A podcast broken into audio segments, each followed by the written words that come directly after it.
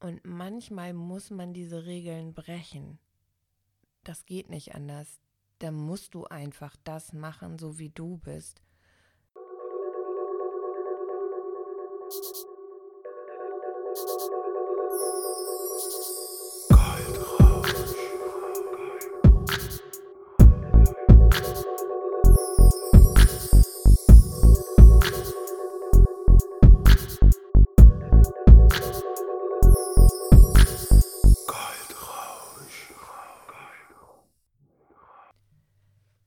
Freunde der gepflegten Kaffeehausmusik, mein Name ist Tanja Grabbe und du hörst vom Schatten in das Licht, der Weg, deine Marke bekannt zu machen.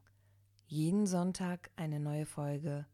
Was du hier hörst, meine eigene Geschichte, unzensiert, so wie ich es empfinde. Folge 7 heute schon. Und auch jetzt ist es schon wieder fast muss mal eben auf die Uhr gucken, fast 5 Uhr, 4.46 Uhr. Ich bin immer noch ein bisschen erkältet und angeschlagen. Also ich merke das an meiner Stimme, die ist immer noch nicht ganz fit. Heute möchte ich ganz gerne mit euch darüber sprechen, was im Geschäft alles passieren kann, womit man nicht rechnet. Also was einem so einen richtigen Seitenhieb verschafft. Und das war bei mir dieses Jahr eine Abmahnung. Also manchmal sitzt du da vor deinem Computer und denkst, das kann alles nicht wahr sein. Also ich bin angeschrieben worden von einem Anwalt aus Hamburg. Und zwar ging das um eine Kosmetikerin aus Hessen, ich kenne die Frau überhaupt nicht. Und die hat sich einen Anwalt gesucht und sich wahrscheinlich gedacht, ach, ich mache mal ein bisschen Geld nebenbei. Wahrscheinlich hat sie keine Aufträge oder keine Kunden, ich weiß es nicht. Und Langeweile und hat das dicke, fette Geld gerochen. Denn dieser Anwalt hat sich daran gemacht und alle Kollegen angeschrieben, die auch Diamantblading machen, hat die ganzen Homepages durchgeguckt und sämtliche Texte, die da waren und hat dann alles angemarkert, was anscheinend nicht rechtens ist. Und dafür wilde Summen verlangt. Also egal, bei wem das war, es war nie die gleiche Summe, es war immer irgendwie unterschiedlich. Bei mir waren das irgendwie 1350 Euro. Und ich bin dann auch von unserer Ausbilderin angeschrieben worden und wir haben uns alle gut verständigt. Sie hat wirklich gut für uns gesorgt, hat einen eigenen Anwalt gehabt, weil sie da schon länger im Rechtsstreit ist mit der Dame. Ja, das Glück, was wir hatten, ist, dass dieser Anwalt in seiner Ehre so gekränkt war, dass er das obligatorische Herausforderung angenommen für sich ausgesprochen hat und ja, der hat uns super gut vertreten. Es äh, ja, war eine heftige Zeit, weil ich habe mir nur gedacht, von mir kriegt die keinen Cent. Also ich arbeite so hart für mein Geld und warum soll ich ihr jetzt irgendwas zahlen für einen Satz, den ich verwandt habe? Nee, also im Leben nicht. Und ja, ich habe mich auch gefragt, was geht in dem Kopf von so jemandem vor? Also da kann ja nicht viel Masse sein. Denn die legt sich ja mit ganz Deutschland an, mit der ganzen Schweiz, mit Österreich. Und sind wir mal ganz ehrlich, weiß sie, wen man kennt? Also, wir wissen doch genau, wer sie ist und wo sie ihren Laden hat. Also, ich hätte viel zu viel Schiss, dass dann nachher, ja, was weiß ich, mir der Laden auseinandergenommen wird oder sonst was. Naja.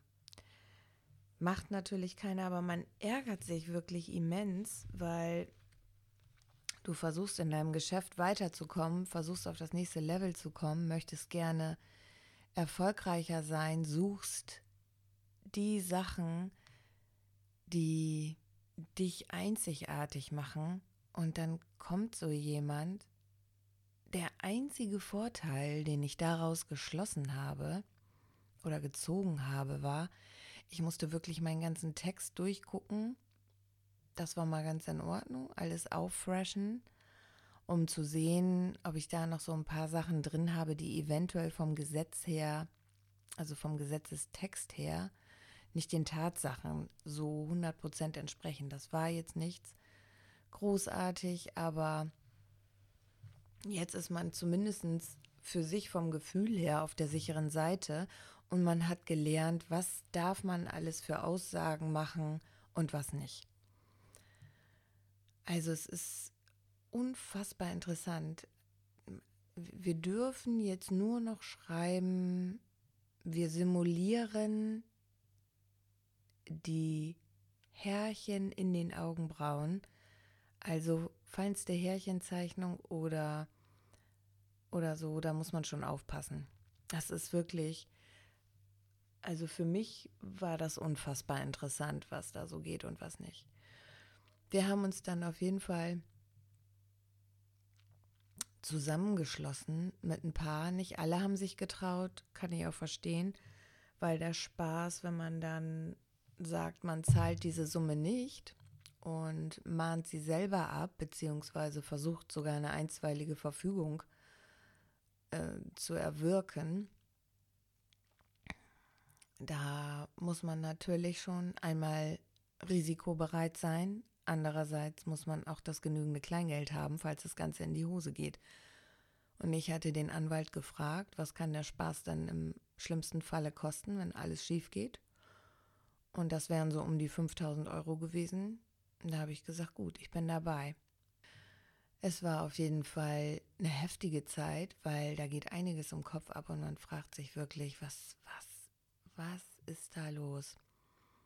Und kommt da noch mehr? Also ist das nur die einzige, die sowas betreibt, so, so eine Nestbeschmutzung? Bei mir ist das immer so im Leben, wenn ich irgendwo sehen würde, wenn es eine Kollegin ist, also aber ich habe da überhaupt gar keine Zeit für. Also man macht natürlich Recherchen und guckt mal bei anderen, wie bauen die die Seiten auf, was schreiben die, gibt es da was Neues, aber wenn ich da einen Fehler sehen würde oder mir etwas auffallen würde, ich würde die Leute anschreiben und sagen, Mensch, du musst darauf achten, das und das zu verändern oder da und da fehlt etwas. Ich würde niemals darauf kommen, jemanden abzumahnen und dem Geld abzuzocken. Also äh, wir haben dann, wie gesagt, eine einstweilige Verfügung erwirkt und unser Anwalt hat über 40 Punkte gefunden, die bei ihr auf der Seite nicht der Wahrheit entsprechen oder den Tatsachen und hat 18 davon aufgeführt. Ja, und wir haben in 15 Punkten Recht bekommen. Auf die drei Punkte haben wir dann verzichtet, haben eine Gegensumme aufgestellt und jetzt hat sie ein schönes Weihnachtsgeschenk. Ja, so kann es dann kommen im Leben, ne? Man muss immer aufpassen, mit wem man sich anlegt. Aber das für dich, wenn du auch ein Geschäft hast und eine Homepage, wo du Texte schreibst, nimm dir einen Anwalt für Marken- und Patentrecht und lass da mal drüber gucken, wenn du dir selber unsicher bist, ob dein Text in Ordnung ist. Es ist unglaublich, was es für Möglichkeiten in Deutschland gibt, an Geld zu kommen, anscheinend, könnte man ein neues Hobby von machen. Ich kenne das aus meinem Hauptjob mit AGG-Hoppern. Das war so, wenn im öffentlichen Dienst Anzeigen rausgeschickt wurden, worauf man sich bewerben konnte, haben die Anwälte auch massenweise die ganzen Anzeigen durchgelesen und geguckt, wo vergessen wurde, dass der Passus für Schwerbehinderte drin steht oder männlich, weiblich, divers. Da kann man dann auch richtig Kohle mitmachen. Bis zu drei Monatsgehältern sind das, glaube ich. Also ja, manche haben da ihre Berufsehre so ein bisschen verpasst und wittern das schnelle Geld, was man aber damit anrichtet auf der anderen Seite. Ja, ich weiß nicht, ob man sich dann noch im Spiegel morgens in die Augen schauen kann. Also bei mir wäre das nicht der Fall. Solche Sachen habe ich noch nie in Erwägung gezogen. Jeder hat mal bestimmt irgendwie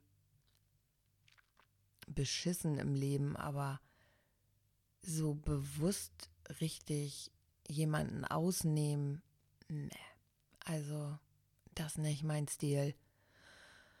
Da versuche ich lieber, mein Köpfchen anzuwerfen, ein bisschen kreativ zu sein und mich mit Leuten zu treffen, die richtig was geschafft haben, um mich da inspirieren zu lassen, so wie ich das jetzt auch in dem Workshop gemacht habe. Also einerseits ist man so, ja, ich würde fast sagen, positiv geschockt, was einige in, in kürzester Zeit schaffen, in einer ganz anderen Sparte. Und man kommt tatsächlich so ins Überlegen, machst du den richtigen Job? Also andererseits, man sieht auch, wie viel Arbeit die da reinstecken. Und wenn man da nicht für brennt, dann ist es auch wieder nur der Neid auf das schnelle, vermeintlich schnelle Geld. Also ich habe daraus für mich gelernt, noch fokussierter zu sein, mich genau auf meinen Bereich im Moment festzulegen, mal die anderen 1000 Eisen, die ich im Feuer habe, im Feuer zu lassen und wirklich erstmal ein Hufeisen zu schmieden bevor ich das ganze Pferd besohlen kann. Das ist dann doch ein etwas längerer Weg und noch eine größere Aufgabe und Herausforderung. Ja, die fünf Wochen Urlaub, die ich von meinem Hauptjob habe, sind irgendwie gefühlt nur zwei Wochen gewesen.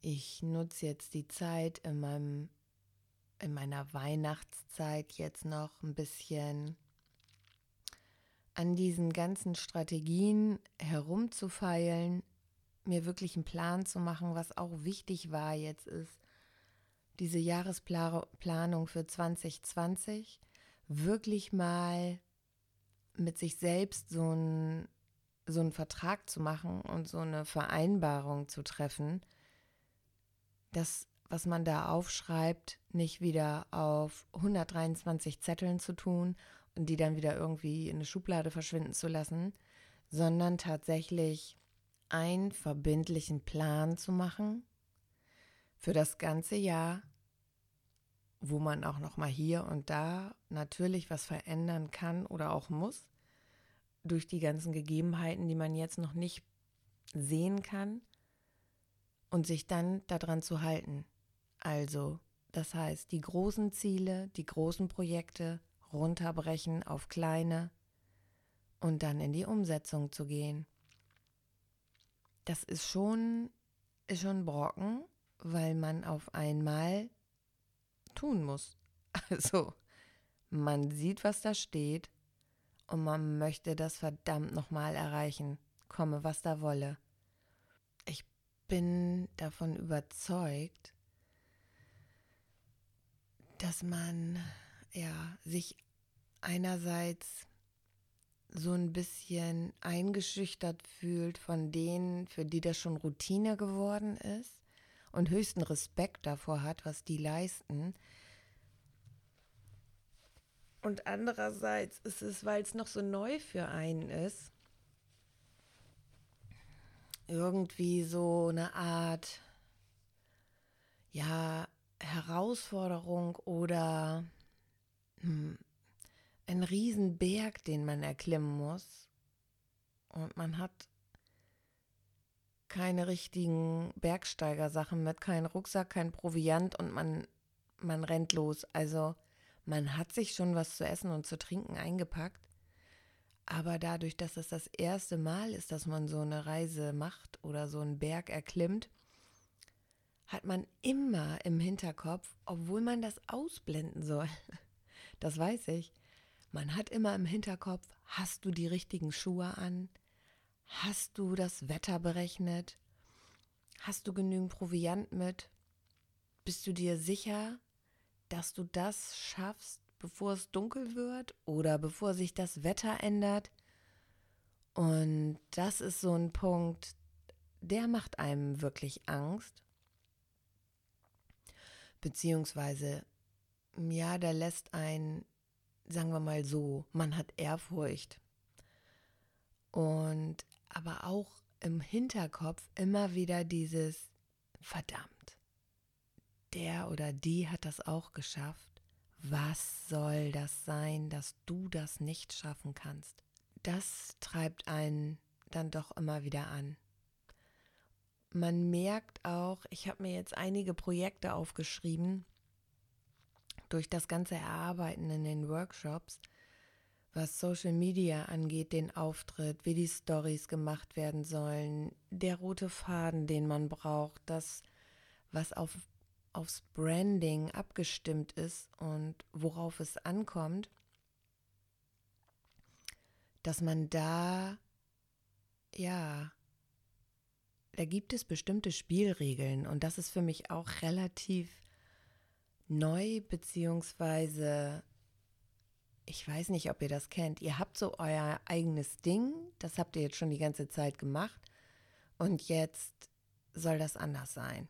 Also, ich mache das mal an einem simplen Beispiel bei mir. Wenn ich meine Zähne putze, setze ich mich bei mir immer auf den Toilettendeckel und mache die Füße hoch an die Wand. Frag mich bitte nicht warum, ist für mich am entspanntesten zum Zähneputzen. Wenn ich das dann mal nicht machen kann, kommt mir das Zähneputzen komisch vor. Also so. Und man möchte eigentlich wieder irgendwo sich hinsetzen und die Füße hochtun. Ja. Und so ist das für mich jetzt gerade mit den Stories auf Instagram. Ich habe mir so meinen eigenen Stil angeeignet über ein Jahr, damit ich die Scheu verliere, in die Kamera zu sprechen und jeden Tag etwas auf Instagram zu sagen. Und jetzt haben wir so eine Expertin und die sagt gerade, warum machst du dies, warum machst du das? Sie macht das so super und ich merke aber, ich muss mich darauf echt einlassen und ausprobieren. Und das macht ja dann auch irgendwo wieder Spaß und ist so dieser kreative Prozess, einfach um zu gucken, was passiert. Ja, und wenn du dann merkst, der Prozess verändert sich. Also ich weiß, wo ich noch 500 oder 400 Follower hatte, war das anders als jetzt langsam, wo es 900 werden. Also ich würde mich super freuen, wenn ich dieses Jahr noch bei Instagram auf 1000 komme also falls du durch Zufall diesen Podcast hörst und mir noch nicht auf Instagram folgst und mich gerne unterstützen möchtest und supporten, würde ich mich super freuen, wenn du ein Abo da lässt, also mir folgst. Und bitte auch gerne weitererzählen, wenn du auch sehen möchtest, wie ich mich entwickle. Jetzt bin ich ja noch relativ am Anfang. Das Branding fängt jetzt erst an. Ich bekomme noch ein vernünftiges CI, also ein Corporate Identity versuche wirklich ein rundes Paket daraus zu machen, um mich so ein bisschen abzusetzen von dem restlichen Markt. Wo ich mich auch mit wohlfühle, wo, wo es mir Spaß macht, wo ich mich nicht verstellen muss. Das ist der ganze Aspekt, den ich auch immer hatte, warum ich mich so schwer getan habe. Also wenn ich mich da in so einen weißen Kittel hinsetze und so ein Video mache, was 580.000 Mal im Internet ist und wie eine, ja, wie so eine Oberlehrerin anfange, zu, über das zu sprechen, was ich tue, komme ich mir nicht real vor. Also, und das muss möglich sein, habe ich immer für mich gedacht, habe aber immer auf das gehört, was die anderen gesagt haben. Und dabei fühlst du dich halt unwohl. Und manchmal muss man diese Regeln brechen. Das geht nicht anders. Da musst du einfach das machen, so wie du bist. Und nicht wie die anderen 30 Millionen Lemminge. Das muss man aber auch aushalten können, denn Da bekommst du viel Neid und viel Missgunst, denn ich glaube, das schwebt in vielen. Denn gerade wenn du in diesen kreativen Berufen bist, bist du ja nicht so, so, ja, wie soll ich das jetzt sagen, ohne in Fettnäpfchen zu treten. Also wenn du in der High-Class-Preisschiene bist, musst du entweder so verrückt und schräg sein, ich sag mal entweder Harald Glöckler oder du bist Judith Williams, ja. Dazwischen gibt es eigentlich nicht viel. Und ich bin im Inneren so ein Harald Glöckler, sehe aber vom Äußeren noch ein bisschen aus wie Judith Williams. Und ich bin aber so ein Zwischending. Ich bin genau in der Mitte zu Hause und warum soll für die Mitte keine Daseinsberechtigung sein? Ja, du hast dann immer Angst, dass du die Spielregeln nicht mitnimmst und dass du dann verstoßen wirst. Das muss ja aber nicht der Fall sein. Es gibt so viele, die auch mit, mit einer mittleren Schrägheit erfolgreich geworden sind, dass ich da sehr guter Dinge bin. Und 2020 hoffe ich, geht nicht ganz so schnell vorbei und ich werde mir bewusst wieder ein paar Daten setzen, wo ich Momente habe, die ich auf jeden Fall stärker bewusst wahrnehmen möchte, damit ich die behalte. Wir leben manchmal in einer so schnellen Welt, dass wir komplett vergessen, uns bewusst zu machen, was wir da gerade haben. Und zack ist der Tag vorbei und zack ist der Tag vorbei und wir wissen manchmal gar nicht mehr, was hast du eigentlich das ganze Jahr gemacht. Und wenn man das nicht entweder aufschreibt oder sich an dem Tag bewusst an etwas erinnert, dann ist das weg oder so schemenhaft. Ich habe auch in LA bewusst manchmal Dinge in mich aufgenommen, sei es der Blick, den wir hatten auf Downtown oben von der Dachterrasse oder so ein paar Momente, wo wir am Venice Beach waren und aufs Meer geguckt haben wo wir in ein Restaurant waren, wo wir an bestimmten Plätzen standen. Also diese Sachen, die sind so abgespeichert bei mir im Gehirn und daran erinnere ich mich einfach wirklich gerne. Egal, ob wir da auch erkältet waren und ob wir auch ein paar ja Momente hatten, die nicht so toll waren. Diese Momente, die ich bewusst da wahrgenommen habe, überwiegen und daran erinnere ich mich wirklich sehr gerne. Nun, das war das letzte Wochenende jetzt vor Weihnachten. Ich habe dieses Jahr echt Weihnachten verpennt. Also sonst bin ich die Deko-Queen und ich liebe diese ganze Zeit. Die ist dieses Jahr komplett an mir vorbei. Dieses Jahr bin ich eher der Grinch. Nur, ich habe da überhaupt gar kein Problem mit. Ganz komisch. Man kann sich es auch so gemütlich machen und ja, es ist stressfrei irgendwie, wenn man sich einfach ein bisschen locker macht. Denn die Welt geht nicht unter und es kommt noch mal ein neues Weihnachten nächstes Jahr. Da kann man das ja wieder anders machen. Ich wünsche euch auf jeden Fall besinnliche Weihnachten. Stresst euch nicht so viel, lasst euch nicht unter Druck setzen. Ich hoffe, ich konnte ein paar hilfreiche Tipps geben und vielleicht auch ein paar Denkanstöße. Ich freue mich wahnsinnig auf die nächste Sendung beziehungsweise nächste Folge und bleibt gesund und kommt gut ins neue Jahr.